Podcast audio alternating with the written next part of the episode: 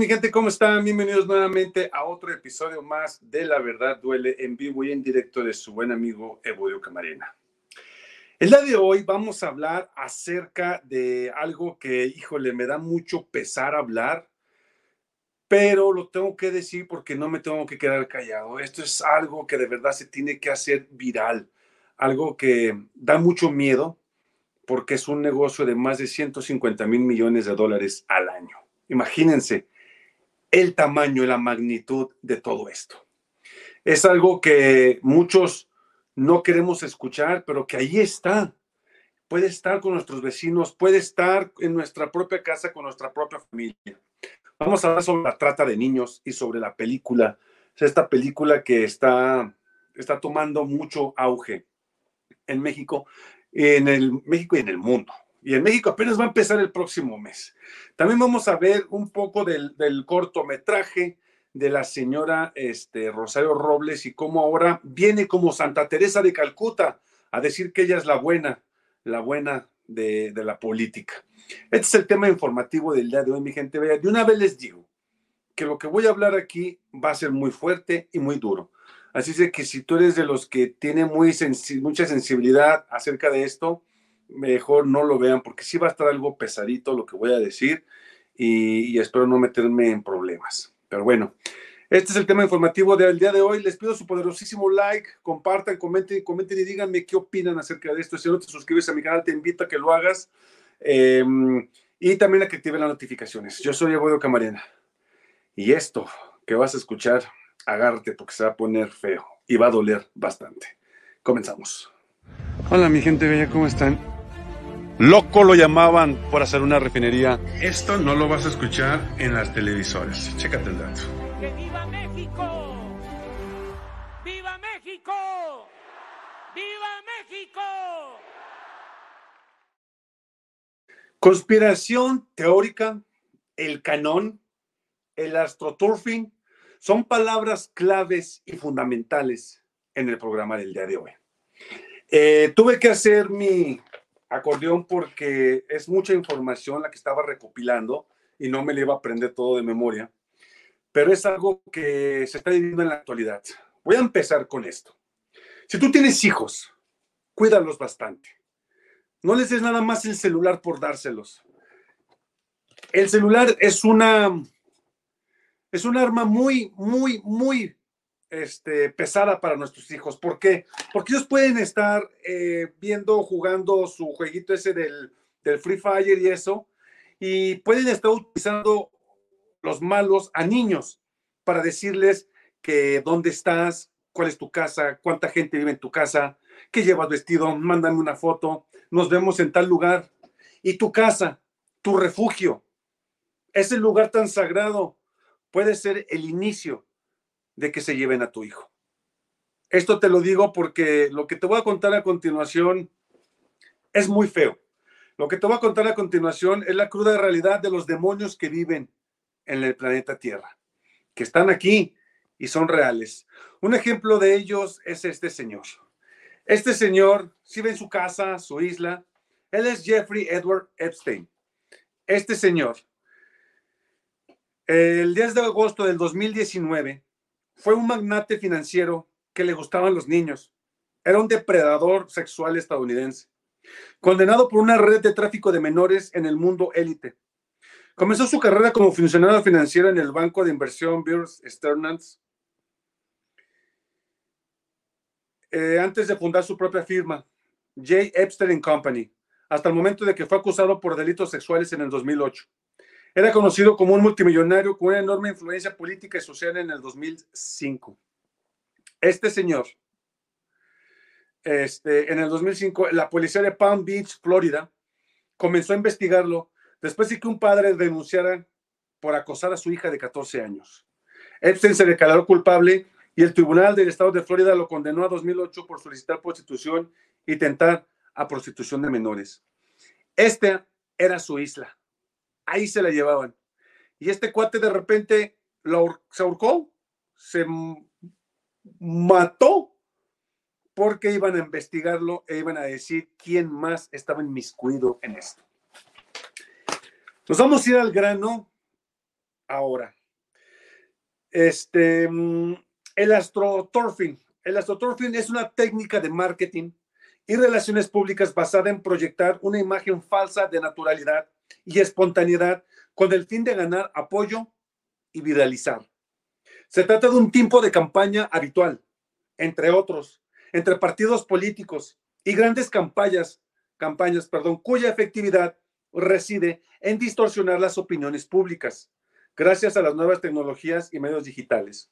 El astroturfing es lo que vamos a ver ahorita, que es lo que muchas em, revistas norteamericanas, como lo son Bloomer o como lo son Rolling Stones Magazine, están tratando de opacar esta película. Entre la franja, entre la extrema derecha y un conjunto de paraiónicos que quieren sacar el contexto de la película con inclinaciones simpáticas. El canon. Esta palabra es una palabra fundamental en el programa del día de hoy. El canon se refiere a una de las principales teóricas conspiraciones de la extrema derecha de Estados Unidos, la cual detalla la supuesta trama secreta organizada por un supuesto Estado profundo en contra de Donald Trump y sus seguidores. La idea general de la trama es que los actores de Hollywood, identificados como políticamente progresistas, políticos del Partido Demócrata, funcionarios de alto rango que participan en la red internacional del tráfico de niños y realizan actos. En esta revista que van a ver a continuación, es de los Rolling Stones. Y dice la revista Sound of Freedom is a superhero movie for dads with brain worms. ¿Qué quiere decir esto? Están diciendo que la película de Sound of Freedom es una película para papás que tienen un cerebrito del tamaño de un gusano. Fíjense nada más cómo están diciendo esto. Este Sound of Freedom o el sonido de la libertad se dice que es jugosamente decepcionante. Esto lo dice esta revista. Esta. Que es jugosamente decepcionante. La película, la película protagonizada por Jim Caviezel es una falta de sinceridad de tal pronunciamiento que está como base los títulos de las revistas que quieren proteger. Y aquí viene lo interesante. Aquí es donde viene la primera pregunta. ¿A quién? ¿A quién quieren proteger estas revistas? ¿Por qué están diciendo que esta película es un fiasco? La revista minimiza el tráfico de niños y lo dice de esta manera. Esta película representa el drama y escuchen bien lo que les voy a decir para que vean cómo las personas de arriba de las oligarquías mundiales no quieren que veas esta película.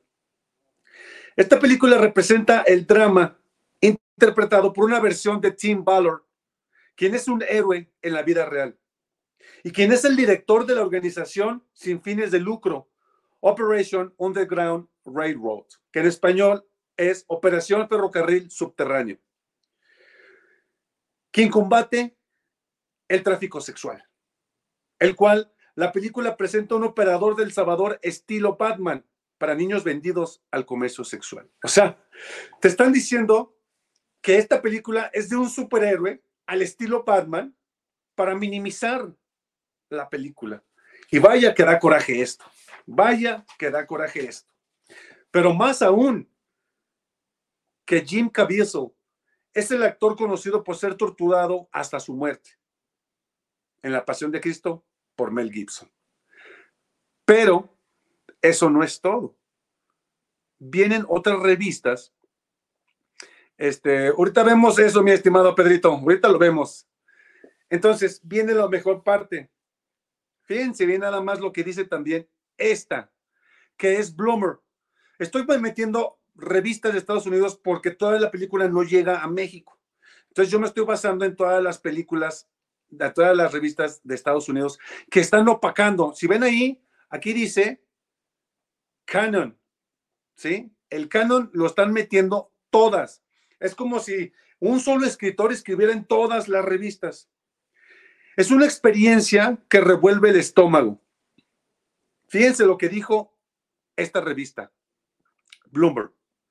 Dice, es una experiencia que revuelve el estómago, fetichando la tortura de sus víctimas infantiles y que en ocasiones se tiene la incómoda sensación de que será arrestado por estar sentado.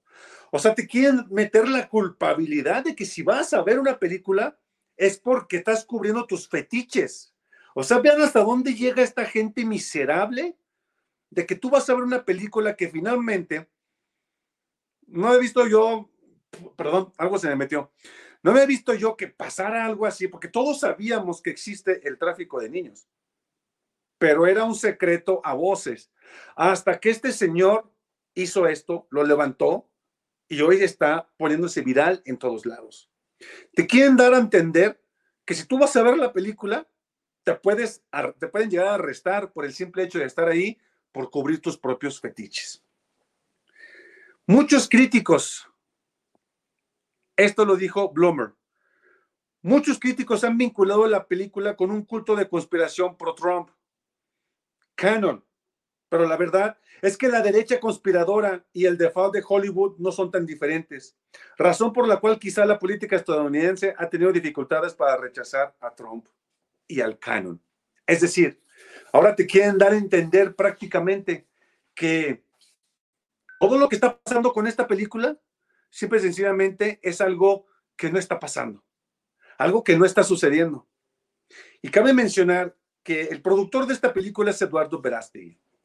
Este cuate es de extrema derecha. Este cuate yo no lo quiero, no quiero meter la película con su persona, porque como productor es buenísimo, pero como político, no. Ahí sí no, yo digo que no, no, no, no. Entonces, yo aquí quiero felicitar a este señor por la película, porque de verdad va a abrir muchísimos, muchísimos ojos. Y la forma en que se hizo la película, es su historia, es fenomenal y fantástica. Vayan a verla cuando venga a México. Hay que ir a verla. Yo también quiero ir a verla porque es algo que vale la pena cuidar a nuestros chiquillos, a nuestros hijos, aquellos angelitos que no tienen la culpa de que miserables como estos hagan lo que están haciendo por unos cuantos, unos cuantos dineros. La verdad, no se vale. Vamos a los comentarios rápidamente para pasar ahora con Rosario Robles, quien eh, ahora está pasándose como, como Teresa de Calcuta, como que es la salvadora de los mexicanos. Dice Héctor Aguilar Listones, ¿cómo estás, mi estimado Héctor? Hola, mi buen Evodio, ¿cómo estás? Hoy yo estoy súper bien, acá en mi casa lloviendo y estoy en la cochera de la casa de mis papás, está bien fresco. Un cafecito, mi estimado Eliseo. Buenas noches, banda. Nuestro querido presidente le encanta mover el avispero, ya pasó a perjudicar el decrépito marihuano de Fox perjudicó Paradise, toma chango tu banana. Sí, le clausuraron su negocio. ¿Cómo estás, Yadi? Muy buenas tardes, noches.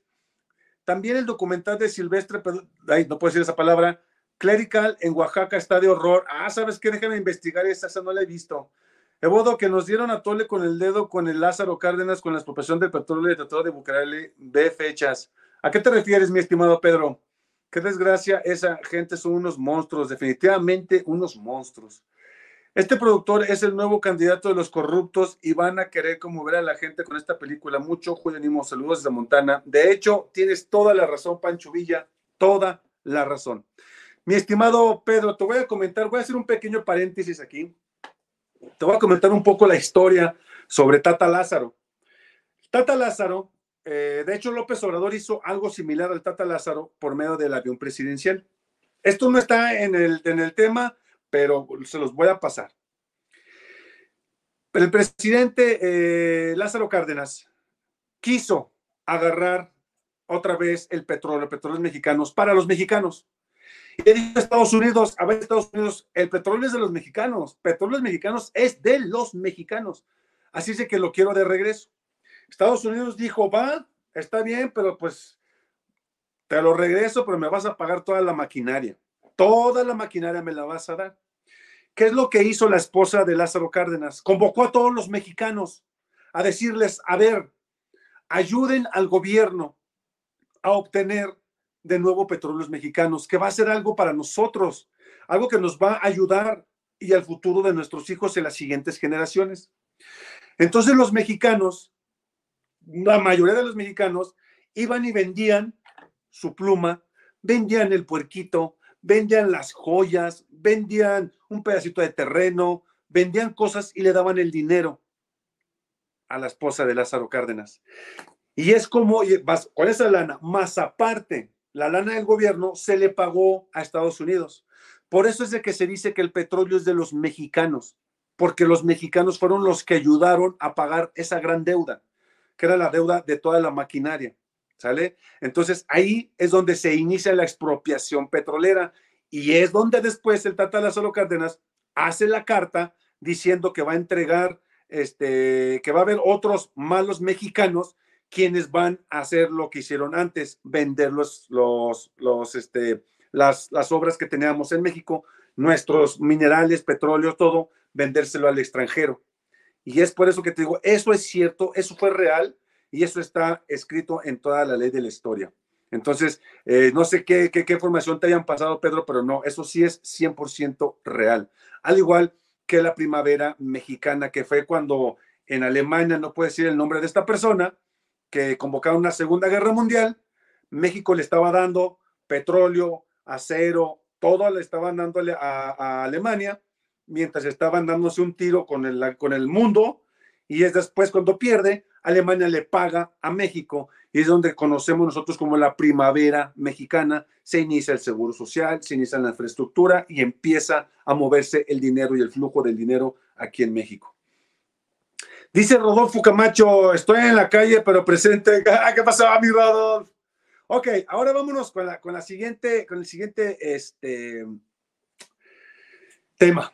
Rosario Robles se quiere presentar como la Teresa de Calcuta. Se quiere presentar como la santa, la divina, la protegida. Voy a hacer un libro para que vean que yo estuve en la cárcel y este y cuánto sufrí porque les robé 5 mil millones de pesos, pero yo sufrí estando en la cárcel. Entonces, y hoy México me necesita, a mí Rosario Robles me necesita porque yo soy como el ave fénix que me agarraron, estuve en el suelo y desciendo como un gran ave. Vean, vean el video, lo vamos a analizar después y vean la más la clase de hipócritas que son esta gente. Chequense el dato.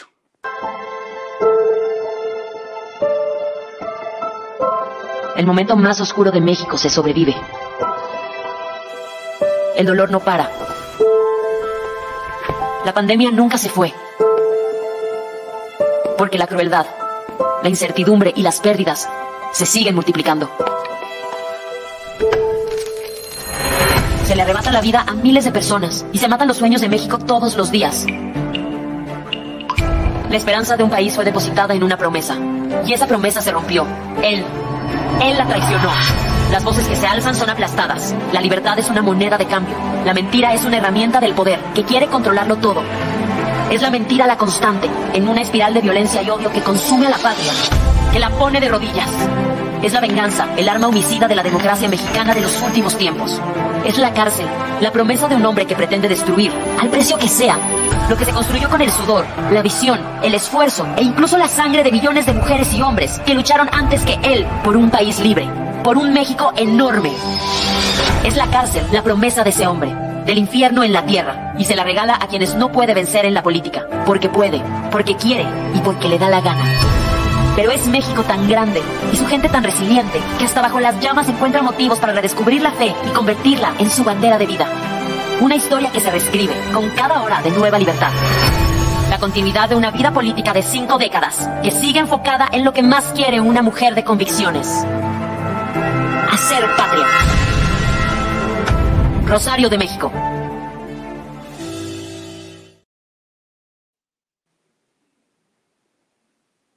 Rosario de México.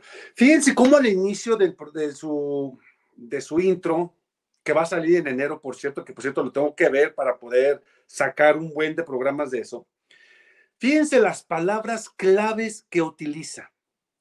Pandemia, crueldad, crueldad que están ahí. Arrebatar la vida y cinco décadas.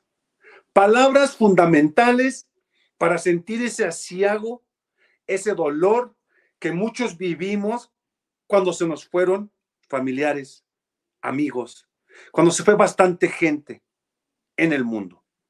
Y ellos lo utilizan tan gravemente, este, tan gravemente que lo está utilizando para su beneficio. No, Eliseo, a lo que yo voy es de que ella ya estaba en el suelo, ella ya estaba tirada, ella ya es para que no tuviera carrera política, era para que no hubiera salido de la cárcel, era para que estuviera presa, delincuente, bandida, usurpadora. Por eso te digo que se quiere levantar desde el suelo otra vez y decir, yo estaba en el suelo, no era nadie otra vez, y yo le resurjo nuevamente para decir, yo soy hacer patria, Rosario Robles. ¿Sí me explicó? A eso es a lo que voy. Veo a Lili en TikTok, habla mucho sobre la historia de nuestro México, este, y, y esa vive en Guanajuato. Este dice, mira mi amigo Boyo, si investigas en todo el mundo hay derecha y el tema de la película lo pasa en México y toda la derecha mundial, incluso en la pandemia, todo está ligando a la gente, a la Agenda 2030. Es que todo eso, ahorita vamos a ir a eso, mi estimado, ahorita vamos a ir todo a eso. Entonces se está utilizando palabras que nos duelen a todos los mexicanos, de todos los colores, de todos los sabores y de todos los, los, géneros y de todos los partidos políticos. Pandemia, crueldad e incertidumbre, es este, la otra palabra no la, no la escribí bien, pero son palabras que duelen que duelen. Y luego en eso saca, justamente después de eso saca López Obrador, diciendo, López Obrador es el malo. López Obrador tiene al México de cabeza. De hecho, déjenme les comento algo. Ayer recibí un mensaje, nada más que lo borré porque eh, ofendiéndome así, pero cañón. Pero lo importante aquí es que fue una mujer con la papa en la boca, eso sí, ¿eh? O sea, más o menos el mensaje decía, a ver, hijo de tu reputísima, perdón las palabras, ¿eh? Pero a ver, hijo de tu reputísima madre, pendejo Chairo, o sea, ve cómo estamos ahorita con este López Obrador, que también chingue su madre López, así me habló. Y luego ya después vinieron las amenazas. Y yo dije, ok, a ver, típico de la derecha el, el, aeropuerto que no tiene aviones, la refinería que no refina. Eh, eh, antes mandábamos mil dólares y este y hoy recibían 20 mil, ahora reciben 18 mil. Esos eran sus fundamentos. Y yo me quedé, le respondo, no le respondo, lo dejé así. A lo que voy con esto es de que todo lo que está haciendo López Obrador no lo quieren poner como que es malo. Es que todo lo que está haciendo Obrador es malo, es que López Obrador nos tiene en el suelo, es que López Obrador nos tiene esto, ahora está diciendo los nuevos, este, que pasó hoy en, la mañanera, que está diciendo López Obrador, que ahora hay una nueva este, campaña en contra de López, diciendo que si le pasa algo a Xochitl Galvez, fue López Obrador. Que si le pasa algo a cualquier periodista, fue culpa de López Obrador. Que si asesinan a otra persona, es culpa de López Obrador. Vean hasta dónde están llegando estos miserables, que la verdad no se vale. La neta no se vale. Y como dice Indomable, que regrese todo el dinero que se robó. O sea, encima de que sabemos que se robó los 5 mil millones de pesos, todavía encima de eso viene a decirnos que quiere salvar a México. Sí, sí, sí, sí me explico. O sea, yo te robé, mexicano, yo te robé, mexicana, pero yo quiero hacer patria. Haz patria y métete a la cárcel. Regresa los 5 mil millones que robaste. ¿Sí me explicó? Sí, efectivamente, Yadira. O sea, mandan esos saludos es por eso. Ese restaurante no se devora lo maldita que ha sido y sigue siendo, efectivamente. Porque esta gente piensa que el pueblo es tonto. Antes sí puedan engañar a México, pero ya despertó y no podrán. Ahora, Justamente eso, Pancho Villa, y lo que dijo este Juan Pérez. Ahorita la posición está empezando a ver no el 24, porque el 24 ya está perdido. Ahorita lo que van a ver es el 2030, porque el 2030 ya habrán pasado seis años. va a haber errores del próximo candidato o próxima candidata a que llegue a la presidencia en el 24 por parte de Morena. Entonces ellos tienen que empezar a ver, empezar a maniobrar sus cartas para el, para el 2030. Yo, como lo dije ayer, siento que Eduardo Verástegui lo van a poner como candidato presidenciable, porque es guapo, porque es un señor atractivo, fortachón, es uno que está salvando a los niños del mundo, porque es una persona católica, porque es una persona que tiene fe en Dios, y por ahí se van a empezar a meter. Y más con esta película que le está dando una promoción increíble que nada que ver la, ojo con este dato, nada que ver la película con el mono político. Ahí sí hay que separar las dos. La película yo siento que va a ser un hit, bueno, está siendo un hit, pero va a ser mucho más que eso, pero se van a empezar, saben que la oposición se agarra de todo. Entonces, ahí viene donde van a meter este cuate, va a perder, pero va a estar ya ahí impregnado en tu cabecita, Eduardo Verástegui. Y van a empezar a promoverlo junto con Estados Unidos, porque a Estados Unidos le conviene le conviene tener una ultraderecha para que le sigan vendiendo el territorio mexicano. ¿Sí? Sigan dando lo que hacían antes. Por eso les conviene meterlo. Y aquí hay que tener mucho cuidado con eso, porque imagínense un comercial con música. Es más, deja poner la música. Imagínense así, esto es lo que va a pasar, ¿eh? Imagínense. Ahí va. Yo soy Eduardo Perástegui yo quiero el bien para México. Quiero lo mejor para los mexicanos. Y yo luché en contra de esos mafiosos que se robaban a los niños. Dame tu apoyo. Y te ayudaré a ti, mexicano. A ti, mexicano. Vamos todos, juntos por México. ¿Eh? ¿Eh? Así más o menos la van a poner. Así la van a poner. Imagínense, le van a inyectar millones comerciales, guapo, las mujeres van a decir, mm", ¿sí me explico? Y ahí podemos peligrar. Ojo con ese dato. Ahí podemos peligrar. Y aquí, este, cuidado, cuidado. Amigo, cuando comento algo positivo de nuestro presidente, también me mandan insultos, pero soy más, soy, más inteligente, les doy cachetada con guante blanco a cabo de los derechangos. Es que mira, ahí te va, Rodolfo.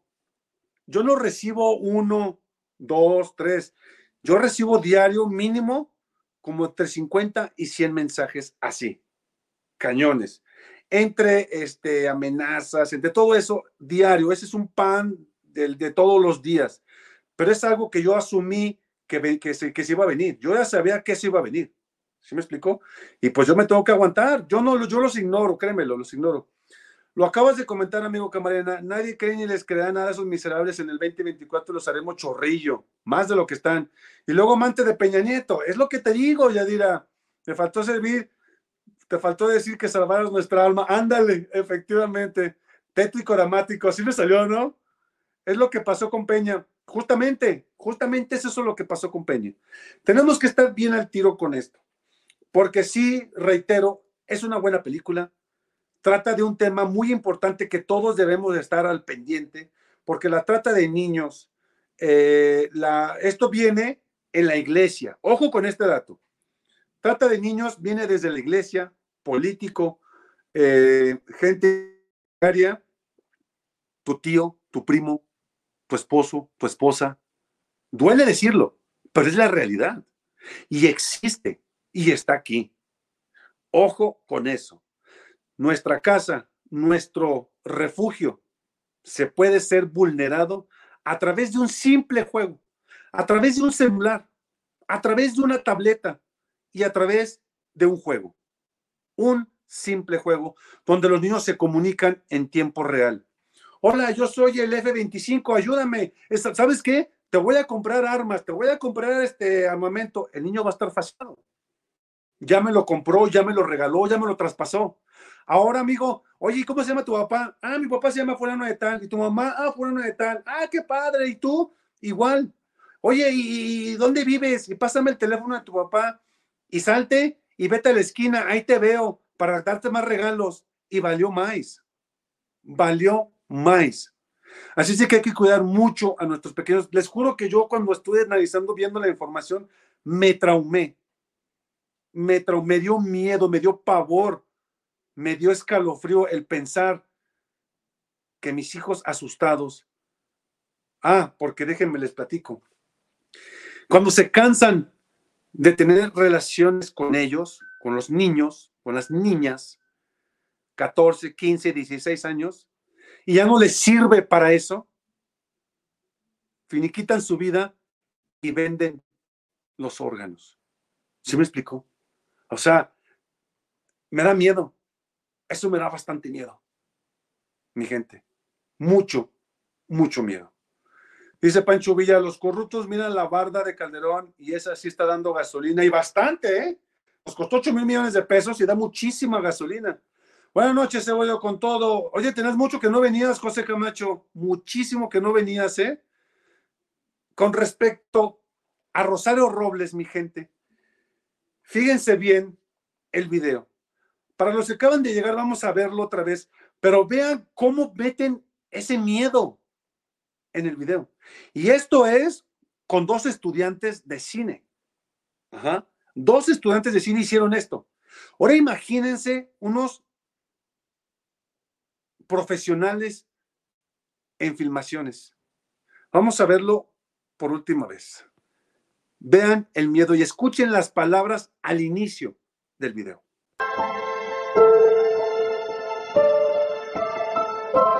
El momento más oscuro de México se sobrevive. El dolor no para. La pandemia nunca se fue. Porque la crueldad, la incertidumbre y las pérdidas se siguen multiplicando. Se le arrebata la vida a miles de personas y se matan los sueños de México todos los días. La esperanza de un país fue depositada en una promesa. Y esa promesa se rompió.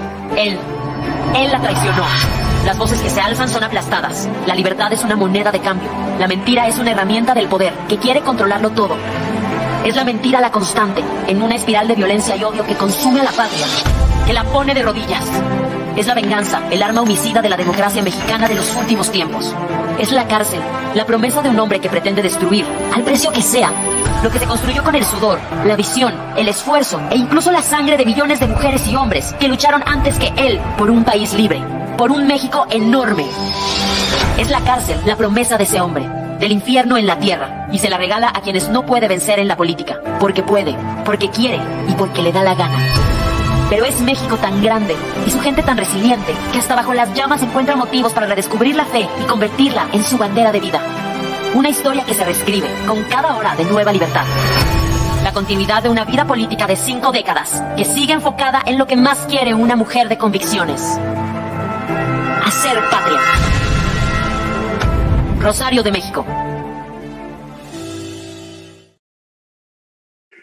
Dolor, incertidumbre, perdición y arrebatan. Esos son los que inicia este video. Ya, si la gente lo cree y la gente se traga este cuento, porque está diciendo que los que pelearon antes para tener la libertad que tenemos hoy, cuando en realidad quien peleó antes para tener la libertad más es el mismo presidente que ha estado por décadas luchando en contra de la oligarquía y de los derechangos. ¿Vieron este video? Pues multiplíquenlo por mil. Eso es lo que se va a venir en el septiembre hasta el otro año. Y van a abusados porque esto se pone candente. Mi gente, dice, dice Yadira, solo un imbécil le creería a la Chaya su videito barato. Efectivamente, mi estimada Yadira. Mi gente, pues hay que, este, ya con eso termino yo el día de hoy. Nos vemos mañana en punto de las 7.30. Vamos a ver qué, qué nos, nos depara el destino el día de mañana. Compartan, denme su like y suscríbanse al canal si aún no lo han hecho. Yo soy Evodio Camarena y esto fue La Verdad Duele. Nos vemos mañana en punto de las siete y media de la noche.